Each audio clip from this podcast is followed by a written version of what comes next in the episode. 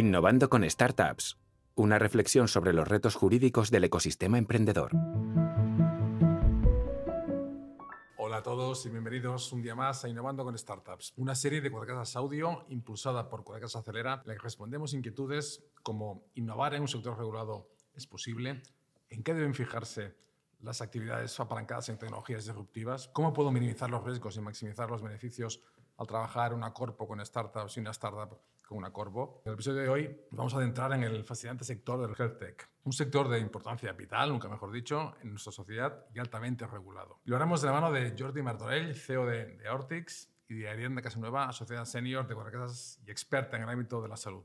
Descubriremos asimismo cómo estas innovadoras compañías pueden operar con éxito, cumpliendo las regulaciones necesarias para brindar soluciones que impacten de manera positiva la sociedad. Bienvenidos. Muchas gracias, Francesc, y muchas gracias, Jordi, por participar y, estar disponible para nosotros. Muchas gracias, Francesc. Muchas gracias, Ari, por, por invitarme. Bien, el sector salud se ha caracterizado siempre por requerir grandes inversiones en investigación, pero el Digital Health ha crecido exponencialmente en los últimos años, ¿no? como la inteligencia artificial, las tres dimensiones o la medicina computacional, que hace años que están presentes en el sector, están ahora llegando al sistema sanitario, al paciente y a su práctica clínica. Jordi, ¿podrías contarnos cuáles son las tecnologías que están eh, penetrando con mayor ímpetu en el sector salud? Bueno, yo creo que están, están penetrando en, en, muchas vertientes. O sea, evidentemente yo soy de dispositivos más implantables y un poco más eh, de cirugías eh, realmente muy duras, ¿no? O sea, cirugías que de vida o muerte, pero hace semanas, ¿no? Vimos cómo gracias a la robótica fuimos capaces de hacer un trasplante de un pulmón con una incisión de 8 centímetros, cuando antes básicamente teníamos que eh, abrir entero un poco el paciente y hacer una operación ahí que le costaba semanas, incluso meses recuperarse. En dos días estaba recuperado. Entonces, esto es a nivel cirugía muy invasiva o que hemos conseguido que sea menos invasiva. Y, pero también, obviamente, como decías, hay el área digital. Eh, estamos dando a los médicos mejores herramientas para diagnosticar, para predecir la progresión de las enfermedades y entonces estamos viendo una entrada, eh, yo creo, más y más significativa de todas estas tecnologías. Luego también la parte de telemedicina, ¿no? que gracias a, las herramientas de telemedicina, pues ahora el, el paciente hay ciertos pasos que se los puede ahorrar y acotar los tiempos. Sí, gracias a la pandemia, gracias a la pandemia hemos conseguido darle un salto a esto. Claro, o sea, ¿para qué tengo que ir al médico a interpretar los datos de un análisis de sangre? No tiene ningún sentido. ¿Para qué me tengo que desplazar? ¿Para qué tengo que hacer cola, estar con otros enfermos al lado? O algo tan sencillo para que te den un volante para hacerte una analítica, ¿no? En vez de ir para... Total, total.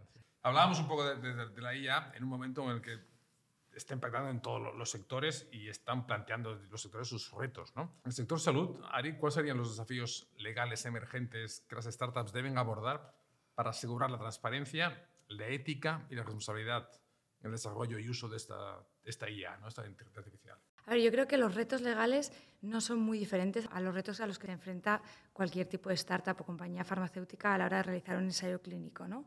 que es garantizar que no hay sesgo eh, en el uso de los datos o en, la elección de los pacientes y también la transparencia. En ese sentido, bueno, también lo hablábamos un poco antes de, comenzar este podcast, ¿no? Y yo lo que, lo que veo más complicado es ver, al final, la, inteligencia artificial es una serie de datos a las que se le aplica un algoritmo que permite de alguna manera, en, el ámbito de la investigación, acortar esos plazos de investigación.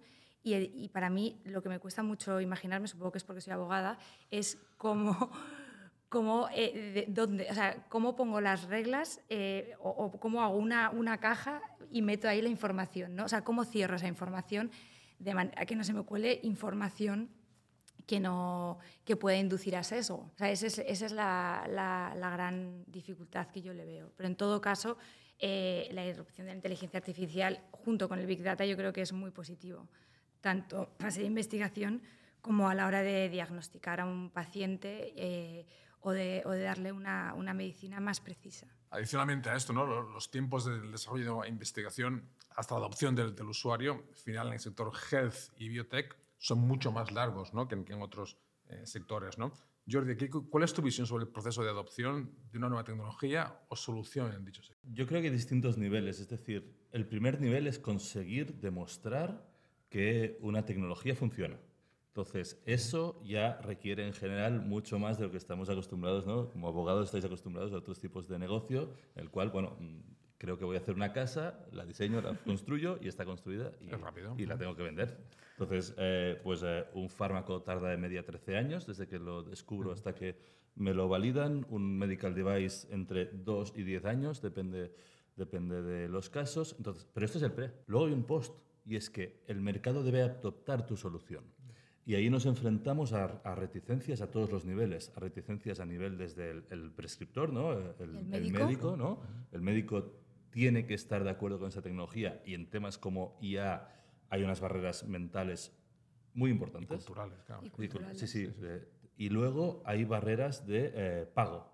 Es decir, los pagadores, o sea, el comprador final, el pagador final, que son el hospital y o los sistemas públicos de salud, ponen también otras barreras. Entonces, siempre se habla de, bueno, hay unas barreras de, de llevarlo al mercado. Sí, sí.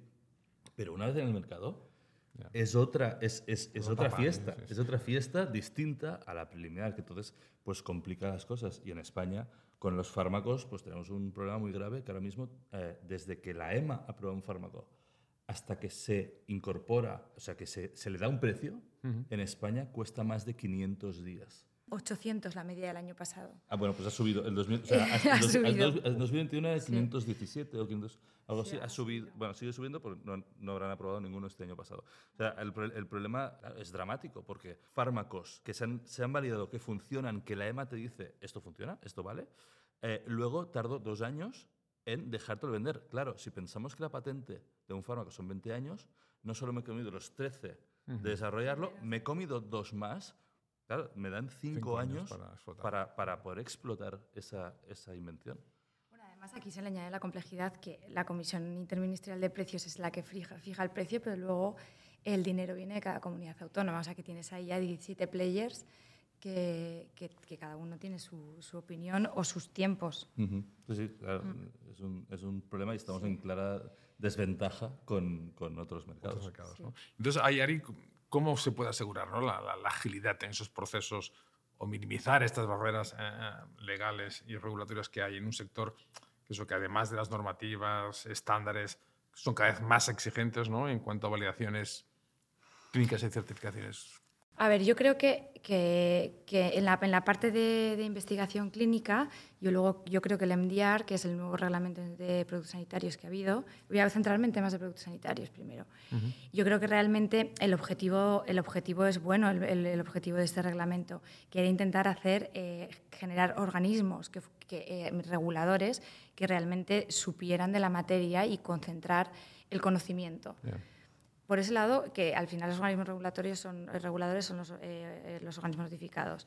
Por ese lado, bien. El problema es que ha habido semejante merde, y perdonad la expresión, con todos los timings eh, y, y con toda la serie de actuaciones que tienen que hacer todas las autoridades sanitarias, que, que yo no creo que haya habido un reglamento comunitario con, por- con un periodo transitorio tan largo nunca en la historia.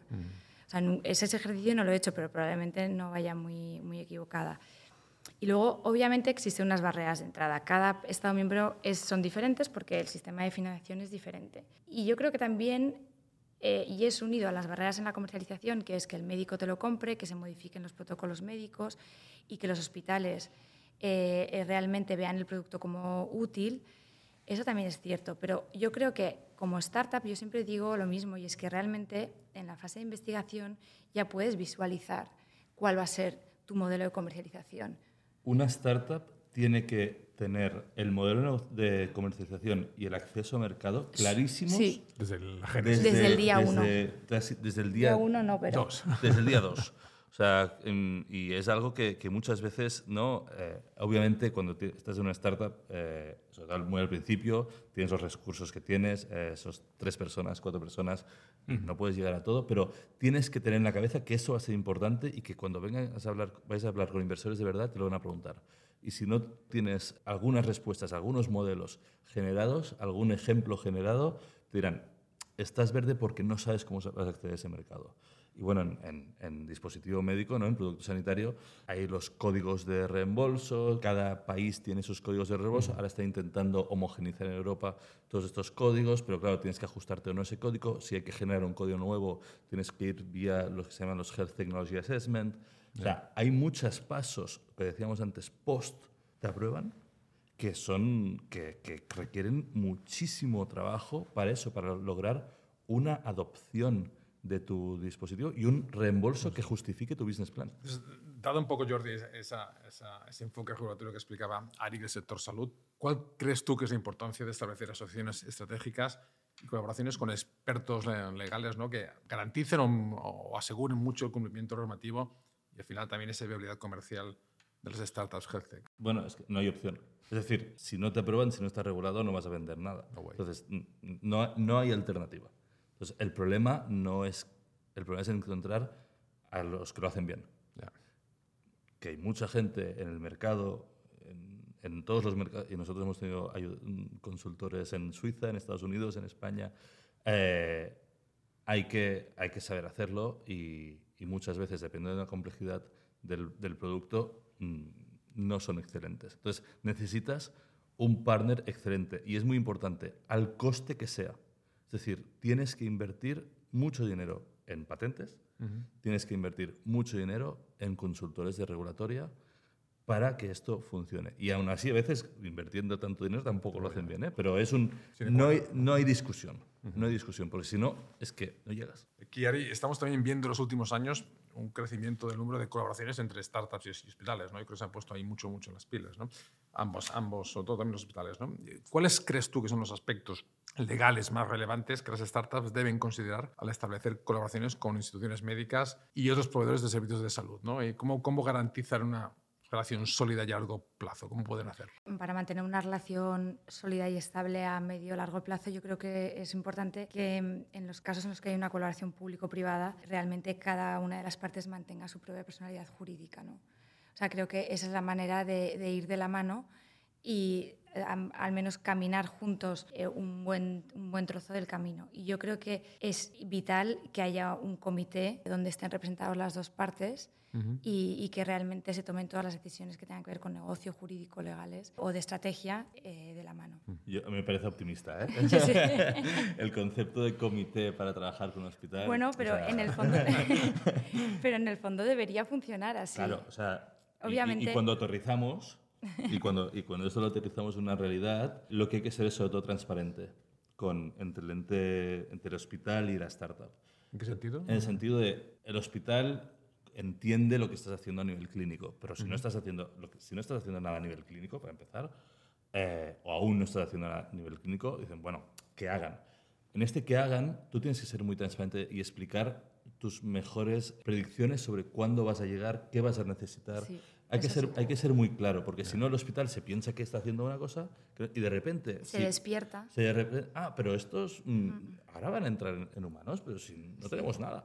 ¿Cómo que no tenemos nada? Si hemos estado trabajando mucho tiempo. Ya te hemos entonces- informado. Claro, entonces hay que ser muy claro en la, en la transmisión de información, sin quizás hacer comité, quizás excesivo, porque tienen muchas startups. muchas Sí, pero es el objetivo. O sea, si Sí. quieres, o sea, en el lugar donde se tienes que transparentar todas tus decisiones, es es- en tu interacción. La, la interacción tiene que ser transparente. Entonces, eh, si es por escrito y con unas meeting minutes o algo así, Sí. mejor, ¿no? Con los hospitales o con quien sea, ¿eh? Pero, pero sobre todo ser transparente porque cuando llegas a, vale, vale, ahora vamos a meter a 100 pacientes, que no se asusten, o que, o que sobre todo no se asusten, sino que pongan los recursos Necesarios. para no retrasarlo.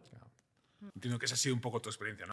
Aún no, pero no, no, no nosotros, pero sí que es verdad que nosotros vamos, intentamos ir muy eh, pronto a hablar con, diciendo, eh, quizás en un año empezamos esto. ¿Qué vamos a necesitar dentro de un año para tener esto? Entonces empezamos comités éticos, eh, mm, presupuestos, eh, personal, Recursos. recursos. sobre todo recursos, recursos, que al final es para sí. lo que necesitas al Claro. hospital, ¿no? Sí, sí. Y porque luego, luego esto es, es fácil y luego escalarlo, porque aquí No, no. del principio, pero entonces, No, no. ¿cómo se puedes...? pues metes un equipo entero de clínica. Pero ya no eres, o sea, casi, casi, casi ya no eres una startup. Si tienes la capacidad, o en, en, en health tech, ¿eh?